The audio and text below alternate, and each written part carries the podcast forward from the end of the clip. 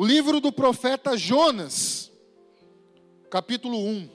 Falou Jonas, todo mundo já automaticamente lembra da história, muito comum, mas é uma história que, a cada vez que nós lemos, Deus vai nos mostrando algumas direções acerca deste estudo, desta palavra. Uma palavra que não à toa o fato que aconteceu, que o próprio Jesus Cristo cita. E mais para frente eu vou mostrar para vocês. De tamanha importância é para os cristãos. E ficou registrado para nós. O texto diz assim, Jonas, capítulo 1, verso 1.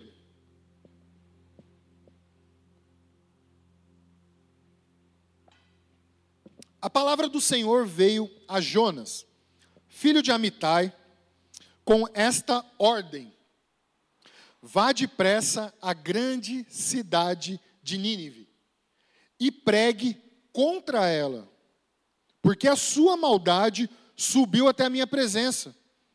Mas Jonas fugiu da presença do Senhor, dirigindo-se para Tarsis. Desceu à cidade de Jope onde encontrou um navio que se destinava àquele porto. Depois de pagar a passagem, embarcou para Tarsis, para fugir do Senhor. O Senhor, porém, fez soprar um forte vento sobre o mar e caiu uma tempestade tão violenta que o barco ameaçava arrebentar-se. Todos os marinheiros ficaram com medo e cada um clamava ao seu próprio Deus. Não sei se você conhece, mas marinheiro, pessoal que, que anda muito de barco, eu, um, um tempo da minha vida, um período da minha vida, eu, eu pesquei muito em alto mar. E esses caras são cheios de tradições, eles são cheios de superstições, né? E eu vejo que isso daí vem carregando de geração em geração até os dias de hoje. Essas pessoas têm muita coisa que eles têm é, tradições. Todos os marinheiros ficaram é, com medo e cada um clamava ao seu próprio Deus. E atiraram as cargas ao mar para tornar o navio mais leve. Enquanto isso, Jonas, que tinha descido ao porão e se deitara, dormia profundamente. O capitão dirigiu-se a ele e disse: Como você fica aí dormindo? Levante-se e clame ao seu Deus. Talvez ele tenha piedade de nós e não morramos. Então os marinheiros combinaram entre si: Vamos lançar a sorte para descobrir quem é o responsável por essa desgraça que se abateu sobre nós. Lançaremos sorte e a sorte caiu sobre Jonas. Por isso lhe perguntaram: Diga-nos, quem é o responsável por esta calamidade? Qual é a sua profissão? De onde você vem? Qual é a sua terra? A que povo você pertence? Ele respondeu: Eu sou hebreu, adorador do Senhor e aqui Senhor maiúsculo, com S maiúsculo. O Deus dos céus, que fez o mar e a terra. Então os homens ficaram apavorados e perguntaram: O que você fez? Pois sabiam que Jonas estava fugindo do Senhor, porque eles já tinham dito. Visto que o mar estava cada vez mais agitado, eles lhe perguntaram: O que devemos fazer com você para que o mar se acalme? Respondeu ele: Pegue-me e jogue ao mar, e ele se acalmará. Pois eu sei que é por minha causa que esta violenta tempestade caiu sobre vocês. Ao invés disso, os homens se esforçaram ao máximo para remar de volta à terra, mas não conseguiram, porque o mar tinha ficado ainda mais violento. Eles clamaram ao Senhor: Senhor, nós suplicamos, não nos deixe morrer é, por tirarmos a vida deste homem. Não caia sobre nós a culpa de matar o inocente, porque tu, ó Senhor, fizeste o que desejavas. Em seguida, pegaram Jonas e o lançaram ao mar enfurecido, e este se aquietou. Se aquietou. Tomados de grande temor ao Senhor, os homens lhe ofereceram sacrifício e se comprometeram por meio de votos. O Senhor fez com que um grande peixe engolisse Jonas e ele ficou dentro do peixe três dias e três noites. Até aqui. Então, todos nós conhecemos esse texto, muitos conhecem esse texto, talvez algumas pessoas ainda não conhecem. Mas aqui se trata de um profeta da igreja, da, da, da, de Jerusalém, mais especificamente de Israel, do norte. E é considerado um livro de um profeta menor. Não pela sua capacidade, mas por conseguir resumir melhor a sua, a, o seu propósito ali, a sua missão, em um livro pequeno. Existem profetas maiores por conta dos seus livros serem maiores. Então a definição não é porque ele era menos poderoso ou mais poderoso, ou ele tinha mais a presença de Deus ou menos a presença de Deus. Não é por isso. Mas é porque o seu livro era resumido numa quantidade menor de páginas, mas a essência é exatamente a mesma. Porque o mesmo poder que Deus colocava sobre a vida de um profeta, que era considerado maior, Jeremias, Isaías, da mesma forma foi tratado com Jonas, com Ageu, Malaquias e assim por diante. Só que nós estamos falando de uma situação onde temos uma, um problema, uma gravidade, uma cidade consumida ali por pecado, ao qual chama a atenção, atrai a atenção de Deus por conta do pecado daquela cidade. E naquela cidade talvez não encontrasse nenhuma pessoa justa, porque foi necessário que o próprio Jonas fosse designado a ir até aquela cidade, e essa era a missão de Jonas: ir até aquela cidade de Nínive e pregar contra ela levar a palavra do Senhor para que aquela cidade fosse reconhecida e fosse conhecida da palavra do Senhor para se arrepender, para ser salva. Então havia o interesse do Senhor naquela cidade, amém? Senão não faria sentido o Senhor mandar uma pessoa para aquele lugar, não teria sentido nenhum. Então fala de uma cidade onde tem um pecado, fala de pecado naquele lugar, fala de um homem de Deus, de uma pessoa, de uma figura que tem a presença de Deus para levar a palavra dele para que aquela cidade fosse salva fala de arrependimento. Esse texto vai falar de arrependimento, se você olhar o capítulo 3, vai ver o que Deus fez naquela cidade. Então, a, o, o, início aqui, até onde nós lemos, ele para nesses três dias ao qual Jonas foi é, é, sugado, né? ele foi. É, é bom, ele ficou ali aqueles três dias dentro do ventre, do ventre do peixe. Só que é o seguinte: acontece algo fenomenal e que nós precisamos tomar muito cuidado. É quando o Senhor nos dá uma missão. Quando Deus nos encarrega de algo que precisamos fazer e não fazemos. Quando Deus nos dá uma palavra para a nossa vida e a gente não faz. Quando Deus fala para a gente que a gente tem que fazer, que é o certo a fazer e a gente não faz. Se a gente pegar o contexto de Jonas, talvez pode parecer um pouco é, folclórico isso. E algumas pessoas até tentam contestar. Por que, que um homem vai ficar três dias no ventre da baleia, de um peixe grande? Enfim, né, para as crianças, no, no, nos ensinos infantis, é, é, é ilustrado como o ventre de uma baleia. Só que Jesus Cristo, ele cita Jonas para os fariseus. E é muito interessante. E olha só o que, que o texto fala, está lá em Mateus é, 12, 39. 38, coloca para mim, por favor. O verso 38. Olha só o que, que ele diz. E se Jesus falou para mim, eu assino embaixo, eu não falo mais nada, eu não questiono a veracidade do contexto que nós estamos lendo. Mas é muito importante a gente entender, porque isso é fato importante para essa palavra de hoje, amém? Amém? Glória a Deus. O texto diz assim: Então alguns dos fariseus e mestres da lei lhes disseram: Mestre, queremos ver um sinal milagroso feito por ti. Eles querendo ver, ali, colocar Jesus à prova. Eu sempre falo isso. Os fariseus é aqueles que querem colocar Jesus à prova. Você sempre vai ter fariseus na sua vida. Que vai ser aquelas pessoas que vai falar: Ué, cadê o seu Deus? Ué, você não é crente? Você não fala que você vai na igreja? Trate essas pessoas com amor, com zelo. Mas a vontade é desganar, né? Quando uma pessoa vem querer afrontar. Imagina Jesus tendo paciência com aqueles homens. Enfim, vamos lá. Mestre, queremos ver um milagre feito por ti. Olha o que Jesus responde para eles. Uma geração perversa e adúltera, e adúltera pede um sinal milagroso? Mas nenhum sinal será dado, exceto o sinal do profeta Jonas. Pois assim como Jonas esteve três dias e três noites no ventre de um grande peixe, pronto, aqui para mim, meu amado. Se alguém quiser vir historicamente falar que ah, que aconteceu com Jonas, funcionou, não funcionou, para mim funcionou, e eu creio, e assim embaixo, porque o próprio Jesus usou essa mesma palavra contra os fariseus. Amém? Então isso aqui é fato. Os homens, é, três dias, três noites, é, no coração da terra, né? soltou depois assim, o filho do homem ficará três dias e três noites no coração da terra. E ele está trazendo o contexto do que Jesus Cristo, após a sua morte, vai ficar um período de três dias no coração da terra e depois voltará. Amém? Que aí é a sua ressurreição. Então ele traz esse, esse, esse, ele traça esse paralelo aqui. Mas ele traz um contexto histórico ao qual ele conhece de fato e assina embaixo.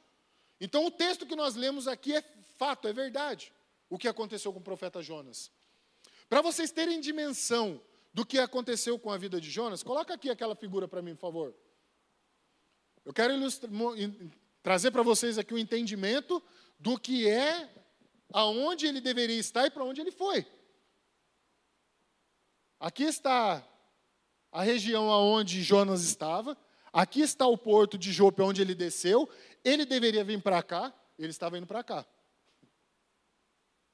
Quantos de nós recebemos da palavra do Senhor uma direção para ir por um caminho curto e a gente acaba se afastando por outro caminho? O que, que acontece que a gente descobre quando o que tem, o histórico que tem aqui, que impede a nossa missão de acontecer para a gente desviar tanto caminho? Que que isso, por que, que isso acontece? O que será que aconteceu na vida de Jonas? O que, que aconteceu com o entendimento na cabeça dele, a ponto dele falar assim, cara, eu não vou para lá. Mas é Deus falando com ele para ir. Ele falou, eu não vou para lá, eu não quero ir para lá, eu vou para um outro lugar. Agora você imagina aqui no meio do oceano, aqui do, do oceano, do mar Mediterrâneo aqui, acontecendo todo aquele vento forte que o Senhor mandou para aquele barco, acontecendo tudo o que estava acontecendo, e no meio do caminho aqueles homens ter que tomar essa decisão de jogar ele de volta para o mar e ali o Senhor preparar um ambiente para ele. O peixe grande foi um ambiente preparado pelo Senhor. Porque você imagina, o que, que ia fazer com ele? Ia nadar até a terra? Ia voltar de que jeito? O Senhor deu a providência para ele. Obrigado do, da figura. Então, olha só para você ver que interessante. O que será que estava acontecendo tanto com aquela cidade o que, que tinha de tão grave naquela cidade que amedrontou Jonas ao ponto dele não ir?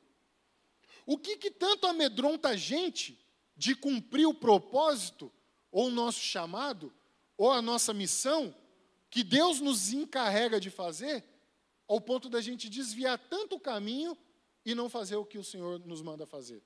Por que, que isso acontece? Olha só para você ver.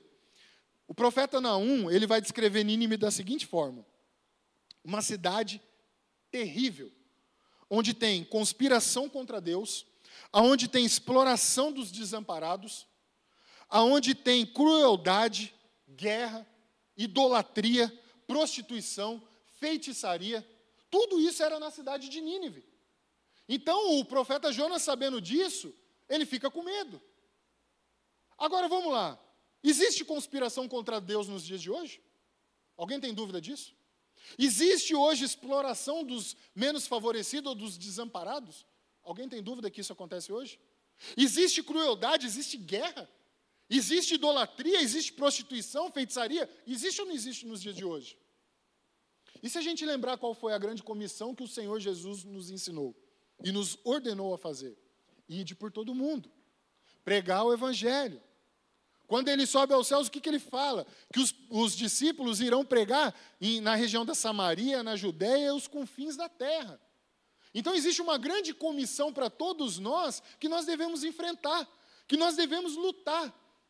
Só que quando a gente conhece o adversário que a gente vai enfrentar, a gente tem a mesma atitude de Jonas, de fugir. Mas eu quero dizer para você nessa noite, que ainda que você tente fugir, ainda que você queira fugir, ou ainda que você fugiu sem a sua vontade, sem a sua intenção, Deus vai preparar um caminho para você de volta. Deus vai preparar para que você volte aos caminhos dele. Deus vai preparar para que você não seja desamparado e volte a fazer aquilo que ele falou para você fazer, aquilo que ele falou para mim você fazer.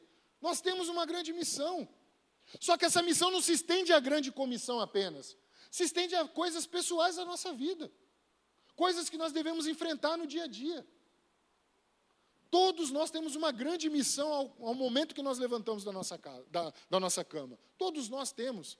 Todos nós temos como enfrentar o nosso dia a dia. Todos nós temos um inimigo lá fora que a gente precisa enfrentar. Só que conhecer o inimigo não é para a gente ficar com medo dele, é para a gente saber com quem nós vamos enfrentá-lo e o poder e autoridade no nome de Jesus que tem para nós podermos enfrentar esses inimigos.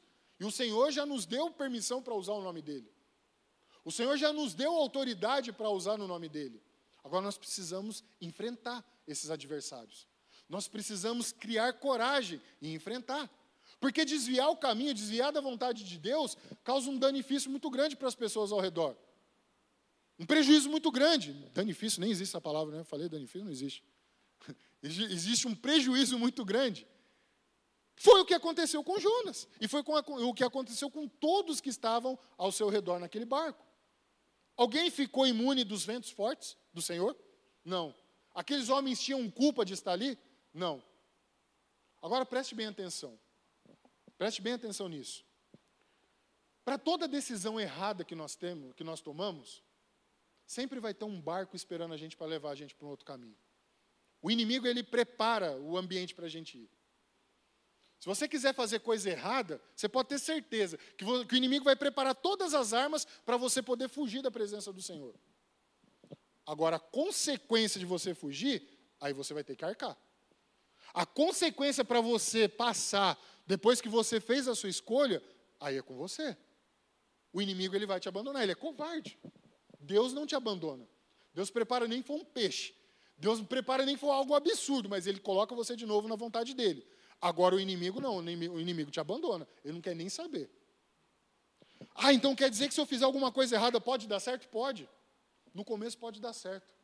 Mas a consequência vem depois. A conta vem depois. E essa conta a gente precisa aprender hoje, para a gente não poder ter a escolha de chegar naquele ambiente e falar assim: é para lá que eu vou. Não, eu tenho que fazer o que Deus mandou eu fazer. Ainda que sejam pessoas cruéis, ainda que sejam pessoas é, que praticam guerra, que são violentas, ainda que sejam pessoas que são idólatras, eu não sei o que são as pessoas que você vai enfrentar, mas creia que Deus vai preparar todas as armas para você vencer esse inimigo, para a honra e glória dele, amém? Você pode dar um aplauso ao Senhor aí?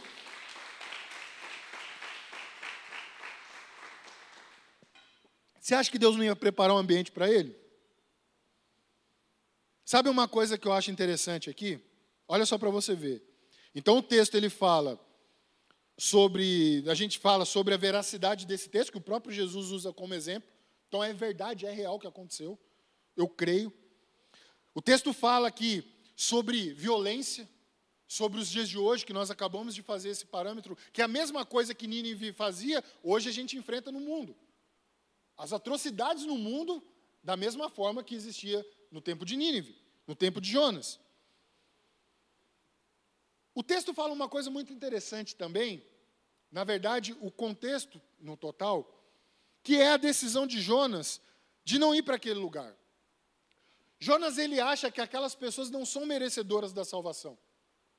Jonas acha que aquelas pessoas, por, por, por praticar a perversidade, eles não merecem a salvação não, não seriam dignos da salvação. Talvez eu e você, muitas vezes deixamos de falar a palavra de Deus, porque nós julgamos a pessoa ao qual nós vamos entregar a palavra, ou ao qual nós vamos conversar, ou falar, ou expressar, como não merecedora da palavra. Como uma pessoa que não, que não tem jeito, uma pessoa que não tem mais salvação. Talvez você já insistiu tanto em falar a palavra de Deus para uma pessoa, e até hoje já se passaram 10, 15, 20 anos, e essa pessoa ainda não está na igreja, não conheceu o Senhor, não se arrependeu do Evangelho, e você já desistiu dela. Por quê? Porque você acha que não tem mais jeito. Não somos nós que vamos determinar esse tempo. Nós temos que continuar até que seja a vontade de Deus. Agora não cabe a nós julgarmos se o nosso adversário, se o nosso inimigo, ou se a pessoa que nós temos que enfrentar, ou levar a palavra de Deus, vamos usar essa figura que é melhor, porque talvez seja um ente querido e ele não é o seu inimigo. Talvez seja alguém da sua família e não é o seu inimigo. Mas o propósito aqui era que Jonas levasse a palavra de salvação para aquele lugar. Talvez você tenha a palavra de salvação, e eu creio que quem tem aqui a palavra de salvação, nós temos. Amém? Temos ou não temos? Nós temos a palavra de Deus. Então nós precisamos levar para alguém. Agora, para a gente levar essa palavra do Senhor para alguém, nós não podemos mensurar se ela merece ou não. Nós simplesmente precisamos levar. Porque cada vez a gente desviar o caminho, toda vez que você, você chega assim, ah, hoje eu vou falar com aquela pessoa, chega num dia e fala, ah, não falo, e vai embora, você vai cada vez mais desviando o caminho do centro da vontade de Deus. E qual é a vontade de Deus? Que você leve a palavra dele àquela pessoa. Quem está entendendo isso daqui? Então, olha só para você ver como que o contexto não é somente um homem dentro de, uma, de, um peixe grande três dias. É muita coisa que a gente precisa aprender com esse homem. O propósito do contexto geral é muito maior do que simplesmente o fato do cara ficar. Né, e, e não tem como não destacar dentro da Bíblia a pessoa ficar de, três dias dentro de um, de um peixe. É, é algo né, surreal. Mas para Deus nada é impossível. E o mesmo Deus que nós servimos, que preparou todo esse ambiente para Jonas, é o mesmo Deus que nós servimos hoje.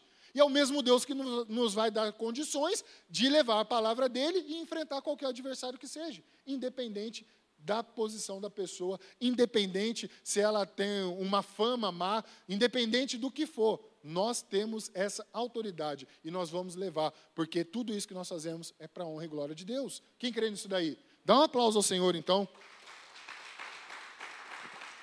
Como é maravilhoso isso. Eu quero compartilhar algumas coisas aqui com vocês, para que nós possamos é, praticar, assim como a lição de Jonas nos ensina, mas nós precisamos praticar isso daí, colocar em prática. O exercício da palavra, o exercício do evangelho, é aquilo que eu aprendo e pratico. Amém? É colocar em prática, é viver essa nova vida, viver essas novas experiências que antes eu não tinha, mas agora eu passo a ter. Não lutar contra a carne, mas lutar contra o principado e potestade. São regiões espirituais e nós precisamos estar munidos disso.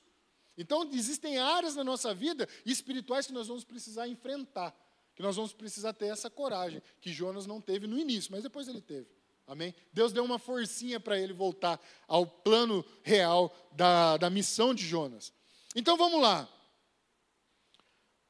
Sempre teremos uma missão de Deus para a nossa vida. Sempre. Aprenda isso. Sempre teremos uma missão. Ela pode ser um chamado, ela pode ser um propósito, ela pode ser uma promessa. Talvez você não cumpra o seu chamado porque você fica com medo. Talvez você não cumpriu o seu propósito ainda porque você tem medo de orar ao Senhor para Ele revelar o propósito. Talvez você recebeu uma promessa do Senhor, mas essa promessa envolve outras pessoas e você não quer gastar energia para conversar com aquelas pessoas. Talvez você desvia o foco. Pode ser uma direção de Deus para a sua vida. Pode ser uma cidade inteira para você conquistar? Pode, por que não? Se você recebeu o chamado de Deus para você fazer uma missão numa cidade, para que você ganhasse aquela cidade, aquela região, aquele bairro. Então todos nós temos uma missão de Deus para a nossa vida. Essa missão, ela pode ser então chamado, propósito, promessa, uma direção, uma cidade, ou apenas uma pessoa inacessível. Quem aqui já teve dificuldade para falar de Deus e não conseguiu falar para a pessoa porque estava receioso dessa pessoa receber a palavra é, de uma forma negativa e aquilo ali ofender ela? Levanta a mão, eu vou levantar. Eu vou levantar, todos nós, praticamente todos nós. Se você não entendeu a pergunta, eu vou, vou repetir. Sabe aquela pessoa que você fala assim, hoje eu vou falar de Deus para ela? Chega perto dela e fala, ah, cara, não vou falar não. Ela vai me xingar. Ixi, ela vai falar bobeira para mim. Ela vai começar a falar um monte de coisa para mim. Então vou repetir a pergunta. Quantas pessoas conhecem alguém inacessível que você chegou diante dela e não conseguiu falar e voltou atrás? Levanta a mão. Melhorou. Por que isso? Todos nós, eu e isso inclui eu. Porque eu tive um momento de chegar para uma pessoa e falar, e Deus falou forte no meu coração, não falei. Eu desviei, desviei, desviei, desviei, desviei, desviei, desviei. Eu só perdi tempo. Porque quando eu fui falar para aquela pessoa, que eu achava que era impossível dela aceitar a palavra de Deus, ela falou assim: Andrezão, eu precisava ouvir isso. Eu falei: ah, não é possível. Não é possível que ela dê essa resposta para mim. Por que, que eu não fiz isso antes? Por que, que eu levei tanto tempo para fazer? Quando Deus fala, e você vai ver no contexto lá no, no capítulo 3, que a cidade toda se converte, que a cidade toda se rende. Então Jonas simplesmente perdeu tempo. Talvez eu e você vamos perder tempo com pessoas que nós julgamos inacessíveis. Só que nós temos que levar a palavra de Deus para ela. Nós temos que falar de Deus para essa pessoa. Não interessa. Fale. Converse com ela. pede ao Espírito Santo um jeito de você falar com ela. E se é uma pessoa que você conhece, vai, ser, vai saber o jeito de falar. Uma hora ou outra essa pessoa vai se abrir para você. Agora não pode ter medo de falar. Não tenha medo. Então tudo isso daí é uma grande missão que nós temos. Vou repetir, a nossa grande missão, porque o, o, o primeiro tópico é: sempre teremos uma missão de Deus para a nossa vida. Então nós temos ontem, qual era a missão de Jonas? Levar a palavra de Deus de salvação para Nínive, certo? Essa era a grande missão. Qual é a nossa missão? Pode ser um chamado, pode ser o um propósito, pode ser a promessa, pode ser uma pessoa, pode ser uma direção, pode ser alguma coisa que nós colocamos ou como obstáculo no nosso caminho, que faz a gente desviar e impede a gente de levar a palavra de Deus. A gente não pode deixar isso acontecer, porque isso pode estar acontecendo na nossa vida. A gente pode estar sendo impedido de receber as bênçãos do Senhor, porque nós estamos fazendo, deixando de fazer aquilo que Deus pediu para a gente fazer. Quantas coisas tem tornado um desafio na sua vida? A de Jonas foi essa. E na sua vida, qual tem sido esse desafio? O que, que tem atrapalhado você de fazer a vontade de Deus, ou cumprir o seu chamado, a sua promessa, que você está se desviando do caminho ao invés de seguir na direção que Deus falou? É, é, é, é distante, né? Ali, vendo pelo mapa. Talvez na nossa mente a gente acaba lendo e passa batido isso. Fica focado só nos três dias ali e a gente esquece da distância. Mas olha só para você ver para onde que esse cara ia. Agora, do Senhor ninguém foge. Você pode ter certeza disso. Qual adversário você está enfrentando hoje? Qual dilema na sua vida você está enfrentando hoje? O que está se tornando dificultoso na sua vida que está impedindo você de cumprir a vontade de Deus? Essa é uma pergunta que a gente tem que fazer. O que, que o que, eu, o que, eu não estou conseguindo fazer? Por que, eu não estou conseguindo? Por que, eu, por que eu estou fugindo toda vez? Por que, que toda vez que eu olho para aquela pessoa eu fujo? Por que, que eu ainda não encarei o que Deus falou para me fazer? Porque eu recebi uma palavra de Deus de que eu vou ser um missionário, de que eu vou ser um evangelista, de que um dia eu vou pregar. Por que, que eu, eu tenho de servir no ministério, de fazer alguma coisa para a obra de Deus? Por quê? Por que, que eu estou fugindo tanto disso? Por que, que eu não estou conseguindo enfrentar? Por quê? Essa pergunta a gente tem que fazer para voltar a fazer a vontade de Deus. Tudo vai se resumir a isso. Porque uma hora ou outra Deus vai travar e vai ser mais doloroso. É melhor você deixar de sofrer fortes tempestades, de colocar pessoas em risco, de evitar ficar três dias no ventre de um peixe, do que você fazer a vontade de Deus. Porque Ele vai te munir de todas as armas para você enfrentar o inimigo que você tiver ele vai te garantir a vitória sobre aquele inimigo. Se ele deu uma promessa, ele vai cumprir. Se é um propósito, ele vai cumprir o seu propósito. Se é um chamado, você tem que fazer que ele vai cumprir. Ele vai te dar todos os recursos necessários para que o nome dele seja exaltado e glorificado. Aleluia. Dá um aplauso ao Senhor aí.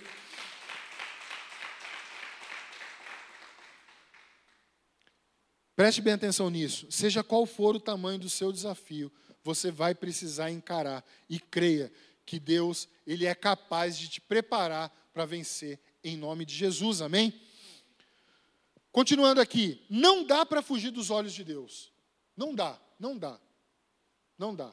Se a pessoa ela tem um entendimento assim, ah, pastor não está vendo, o irmão A não está vendo, o irmão B não está vendo, meus pais não estão vendo, ninguém está vendo.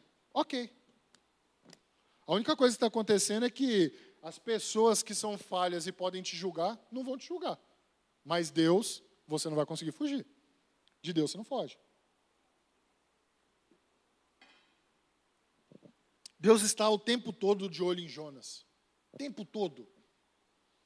E ele não impediu Jonas de chegar até o porto. Ele não impediu Jonas de pegar o barco. Porque eu acredito que até eu chegar no porto, ele estava falando ainda: ah, esse cara vai desviar. Olha para você ver como que é interessante o livre-arbítrio. A escolha que nós temos, o poder de escolha que nós temos. Isso é uma arma perigosíssima na nossa mão. O fato da gente ter o poder de escolher é muito perigoso, é muito sensível.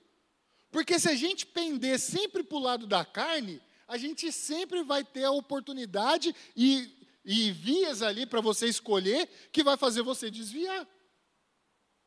Era a escolha de Jonas. Só que Deus falou assim: não, cara, esse cara vai muito longe, espera aí, eu vou ter que dar um jeito.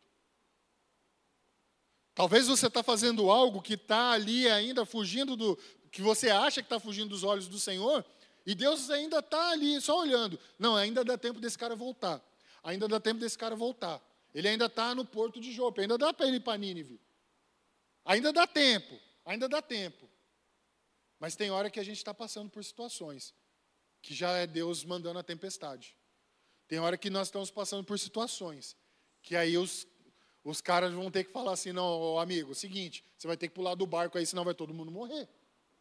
E olha só para você ver, estava prejudicando todo mundo. E detalhe no texto, hein? Cada um estava orando para o seu Deus. Ninguém conhecia Deus de Israel ali, não. Ninguém conhecia o Senhor. Mas a partir do momento que ele revela quem é, o pessoal fica tudo amedrontado. Opa, peraí. Com esse aí a gente não brinca, não. Com esse daí ninguém mexe, não. Então você trata de resolver o seu problema. Olha só como é o perigo. Da mesma forma que você pode ser bênção no lugar, você tem que tomar cuidado para as suas decisões não se tornar maldição naquele lugar. Olha só para você ver como é perigoso. Por isso que as nossas escolhas são sensíveis. O nosso poder de escolha é perigoso. Então, se em nome do Senhor Jesus, isso serve para todos nós, meu amado. Ah, para mim também, para todos nós serve essa palavra. Nós temos que tomar cuidado com as nossas decisões, para a gente não escolher ir para um outro caminho, ao qual nós vamos ter que sofrer uma severa consequência do Senhor para poder voltar para a vontade dele. Que em nome do Senhor Jesus isso não venha acontecer. Todo mundo está debaixo dos olhos do Senhor. Coloca para mim, por favor, Hebreus 4,13. Hebreus 4,13. São Paulo ganhou pelo jeito, né? Que o meu. Está no cronômetro aqui, o pessoal fica mandando um monte de coisa. Meu Deus. Tem amigos que eu não via fazia tempo, eles. É bom, né, que lembra. Diz assim o texto: Nada em toda a criação está oculta aos olhos de Deus. Tudo está descoberto e exposto diante dos olhos daquele a quem havemos de prestar conta. Então, olha só para você ver. Ainda que você acha que ninguém está vendo, que você pode tomar sua decisão, que está seguro, Deus está vendo. Deus está vendo. Agora preste bem atenção. Se isso está acontecendo e ainda não deu pau, em nome do Senhor Jesus, volte para a presença dele o mais rápido possível. Pede para parar o barco. Fala, amigo, para o barco, eu vou descer aqui agora, eu vou pegar uma boia e vou nadando, sei lá, eu vou dar um jeito, mas eu vou voltar. Eu não quero prejudicar mais ninguém, eu quero voltar. Eu quero voltar para a presença de Deus. Eu quero voltar para o caminho do Senhor. Hoje é uma noite de ceia, hoje é a noite para a gente voltar e fazer essa, essa examinação no nosso coração. Falar assim: o que, que eu tenho que fazer, o que, eu estava fazendo, para onde eu estava indo? Eu estava indo para tarde, eu estava indo para um outro lugar. Não, eu tenho que voltar. Volta hoje, hoje mesmo para o caminho do Senhor. Volta hoje mesmo para a presença dEle. Volta hoje mesmo para fazer a vontade dEle. Que em nome do Senhor Jesus, Ele vai te suprir de toda necessidade. Você não vai passar nada, você não vai passar aflição, você não vai passar nervosismo, não vai ficar ansioso, nada disso. O Senhor vai se encarregar de preparar tudo para você, para a honra e glória dEle. Amém? Você pode dar um aplauso ao Senhor aí?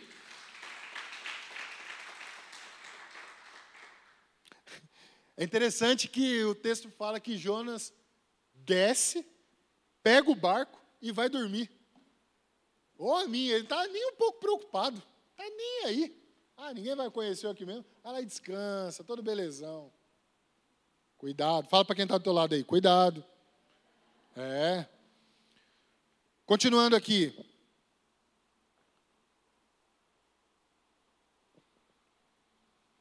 Deus não abandona o seu povo.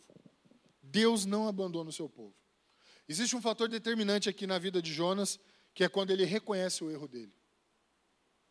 Ele reconheceu. Ele falou assim: Ó, oh, peraí, tá certo. O problema que está acontecendo tudo aqui, a sorte caiu sobre mim, está tudo errado, o problema sou eu.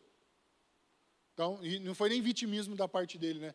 Tem pessoas que falam, ah, o problema é meu, o problema não. Não foi um vitimismo dele. Foi um reconhecimento de que, de fato, ele estava errado.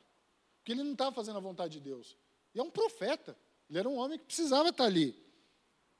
E esse arrependimento dele, e preste bem atenção nisso, o arrependimento ele não é um sentimento de culpa. Ah, eu me sinto culpado. Isso não é arrependimento. Arrependimento é mudança de atitude. É mudança de atitude, é mudança de comportamento. Isso sim é arrependimento. Porque senão é só um remorso, é só a pessoa falar da boca para fora. E foi o que aconteceu com Jonas. Porque o arrependimento dele foi o quê? Pode me jogar de volta aqui para o mar. Que vai parar essa tempestade. Ele se arrependeu, ele não falou, não, gente, ó, tá bom, o problema sou eu, deixa eu voltar a dormir lá embaixo de novo. Não. Houve uma atitude, houve uma mudança ali de comportamento dele. Ele falou, não, vou ter que enfrentar isso daí. Deus não vai abandonar o seu povo. Por quê? Porque Deus vai trazer uma provisão. O peixe grande era provisão. Aquele peixe era a provisão de Deus para colocar de volta Jonas na vontade de Deus, de vomitá-lo, né, de soltá-lo novamente ali na praia. Então ele usou de um milagre ali para a vida de Jonas para colocá-lo de novo. O que, que eu quero dizer com, você, com, esse, com isso para você nessa noite? Se tem alguma coisa errada, se está alguma coisa fugindo da vontade de Deus, se arrependa hoje, que Deus vai preparar a condição para você voltar para o caminho dele de novo. Pastor, mas é irreparável. Não, não é irreparável. Se você se arrepender, se você mudar de comportamento, se você mudar de atitude, Deus vai preparar para você. A não ser que você não se arrependa. A não ser que você simplesmente se remorse, né? se remoa por aquilo que você fez, mas não tenha nenhuma mudança de atitude. Aí Deus não vai fazer nada. Mas quando há o verdadeiro arrependimento, eu já falei sobre arrependimento aqui. Zaqueu é uma, uma prova gigantesca do que é o arrependimento. De como ele se expressa para Jesus Cristo quando ele fala que vai ressarcir quatro vezes mais aquelas pessoas que ele lesionou. É a mesma coisa conosco. Quando nós nos arrependemos verdadeiramente, o Senhor prepara a condição exata para a gente voltar para o caminho dele. Ele nos provê da, da, da, da, da condição para a gente fazer, opera um milagre, ele faz o que for necessário para a gente voltar, voltar para a vontade dele. Ou seja, ele não vai abandonar nenhum nem você. Não é o pecado em si, o pecado nos afasta de Deus, mas o arrependimento nos coloca de novo na vontade dele. Arrepender faz com que você gere uma aliança novamente com Deus. E seja qual for o motivo desse arrependimento, não, Senhor, o negócio está feio mesmo, Deus me arrepende, olha, não quero mais fazer isso. Está osso, o negócio está feio. Você não entende. Tá bom, filho. Tem consequência? Tem. Vai precisar ir no barco? Vai. Vai precisar ficar três dias? Vai. Mas nós vamos colocar você de volta aqui para fazer o que é a minha vontade, para a honra e glória do nome dele. Amém? Você pode dar um aplauso ao Senhor aí?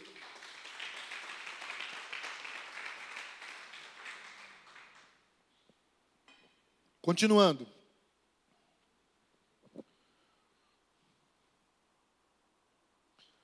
Deus nos dá uma nova chance. E esse é o tema dessa mensagem.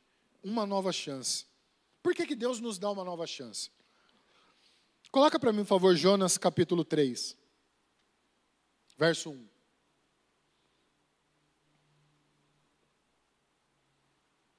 Entenda que uma nova chance é para tudo aquilo que eu coloquei como se for uma missão para a nossa vida. Seja chamado, seja propósito, seja direção, tudo aquilo que eu falei. Seja uma pessoa que você não conseguia ter acesso a ela, que você achava que essa pessoa não vai receber, você está tendo uma nova chance. Amém? Hoje você está tendo uma nova chance. Qual é a nova chance? Dia assim que eu encontrar essa pessoa, eu vou falar para ela de Deus. Ah, o meu chamado, você tem uma nova chance. Você até agora estava fugindo, você está tendo uma nova chance.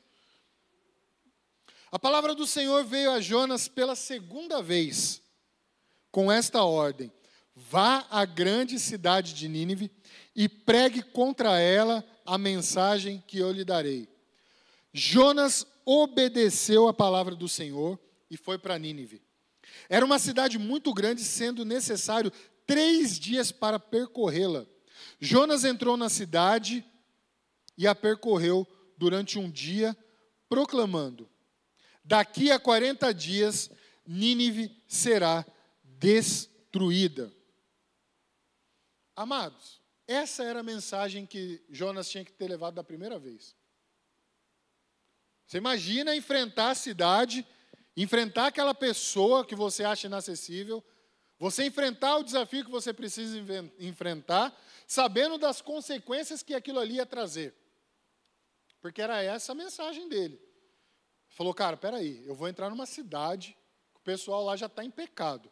Deus não, não, levantou ninguém de lá, está mandando um profeta de outro lugar para ir falar naquela região. E aí agora eu tenho que chegar e falar que daqui 40 dias vai ser destruída e percorrer isso em três dias.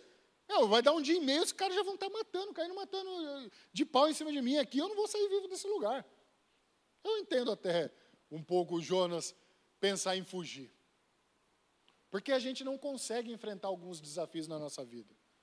Quando a gente consegue entender o tamanho, a dimensão do nosso inimigo. Por isso que conhecer o nosso inimigo não é para a gente se sentir amedrontado, mas é para a gente saber quais as armas que nós temos que lutar contra aquela pessoa, contra aquele inimigo, para poder vencê-la.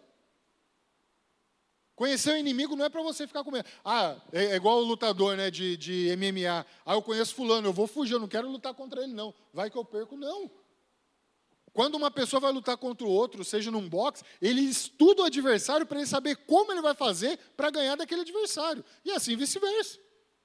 A nossa vida é da mesma forma. Aquilo que nós temos que enfrentar, se nós temos uma palavra de Deus para enfrentar aquilo, a gente não pode ter medo, porque agora a gente já sabe que a gente está seguindo com o Deus dos exércitos, que já nos garante a vitória, e que seja qual for o tamanho daquela cidade, o tempo que vai ter que percorrer, eu vou levar e vou fazer o que Deus mandou eu fazer. Ele vai me garantindo a vitória, então eu vou, seja qual for a consequência. Não tenha medo do que vai acontecer, porque Deus já preparou tudo para mim e para você. Deus já preparou tudo. E a preparação que Ele tem para nós é a garantia da vitória. Amém? Já é a garantia de vida eterna. Amém? Então não tem por que eu fugir.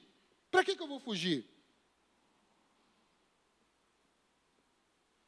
Nós precisamos entender. A intenção de Deus não era destruir aquela cidade. Não era. Mas ele deu um prazo para aquilo ali acontecer 40 dias. Se a cidade não se arrependesse, e olha só, se a cidade não se arrependesse, então eles ainda tinham que entender a palavra. Agora vem, você imagina, vê um doido passando lá. Se daqui 40 dias vocês não se arrepender, Deus vai destruir tudo isso daqui. Cara, qual foi a atitude daquela cidade? Opa, não é possível que eu vou ficar parado aqui não vou fazer nada. Não. Eles de fato se arrependeram de fato eles se achegaram ao Senhor. Então, meu amado, é, é aquele exemplo que eu dei. Não tenha medo de quem você vai falar, para quem você vai falar, do seu propósito, do seu chamado, das suas promessas. Deus já preparou tudo. E Deus ele quer que você cumpra o propósito. Não é a intenção de Deus que a sua promessa se acabe ou, ou morra sem ser cumprida. É a intenção de Deus que ela se cumpra. É a intenção de Deus que a sua promessa se cumpra, que o seu chamado se cumpra, que o seu propósito se cumpra que a direção que Ele dá para a sua vida se cumpra. Mas você precisa fazer a sua parte para Deus fazer a dele, amém? Que em nome do Senhor Jesus, o Espírito Santo de Deus nos dê entendimento para saber se nós estamos de fato fora da vontade de Deus e que Ele possa nos colocar novamente e nos dar essa nova chance de reconciliar com Ele, de voltar para o caminho dele, para a honra e glória dele, amém? Você pode dar um aplauso ao Senhor aí?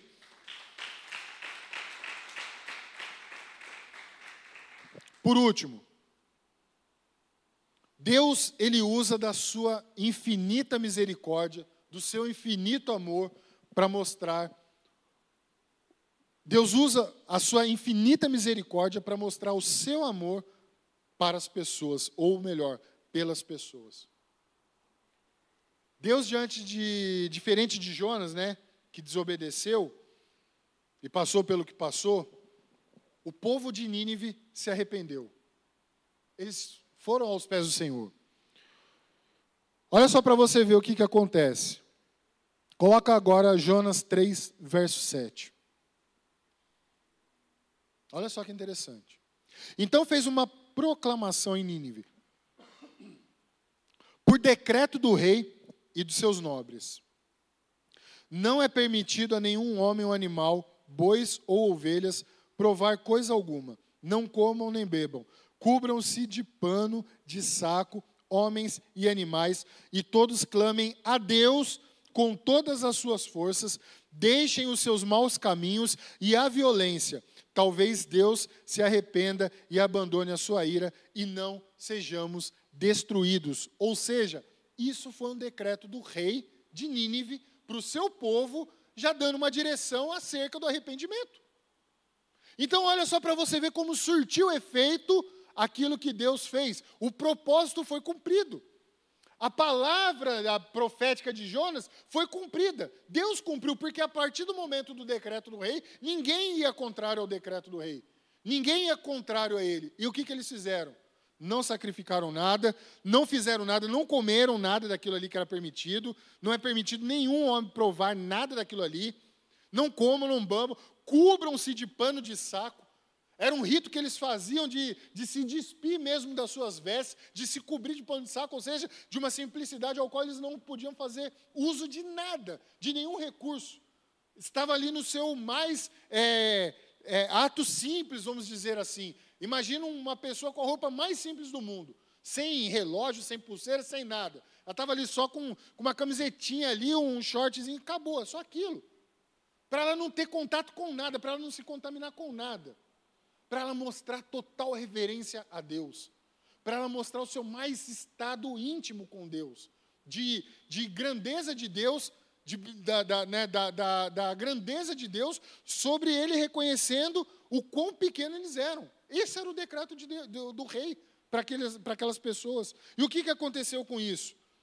Talvez, talvez, Deus se arrependa e abandone a sua ira e não sejamos destruídos. Meus amados, Verso 10. Tendo em vista o que eles fizeram e como abandonaram seus maus caminhos, Deus se arrependeu e não os destruiu como tinha ameaçado. Aleluia! Aleluia! Deus enxergou o coração daqueles homens, o que eles fizeram para se arrepender. Lembra que eu falei que arrependimento tem que vir com atitude, com mudança de comportamento? Aqueles homens, com tudo que eles faziam, o, o rei falou assim: ó, peraí, nós vamos ter que fazer um negócio aqui que vai ser, vai ser fera. Mas nós vamos fazer porque talvez Deus olhe para isso.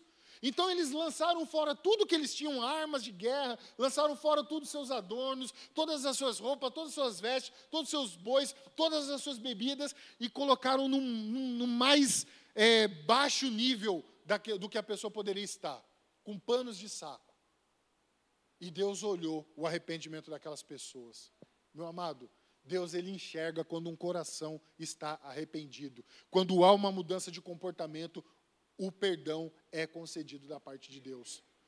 Quando é simplesmente da boca para fora, você vai passar ali naquele barco sobre aquela tempestade, não vai acontecer nada. Mas quando vem a mudança de comportamento, quando vem a mudança de atitude, Deus ele vai fazer o milagre na sua vida. Ele vai trazer o perdão para a sua vida. Ele vai trazer a salvação para a sua vida novamente, para a honra e glória do nome dele. Você crê nisso daí? Dá um aplauso ao Senhor, então, fique de pé. Aleluia. Independente de como está a sua situação hoje, independente do caminho que você tomou, a decisão que você tomou, Deus ele está pronto a te perdoar. Deus está pronto a você voltar para o caminho dele.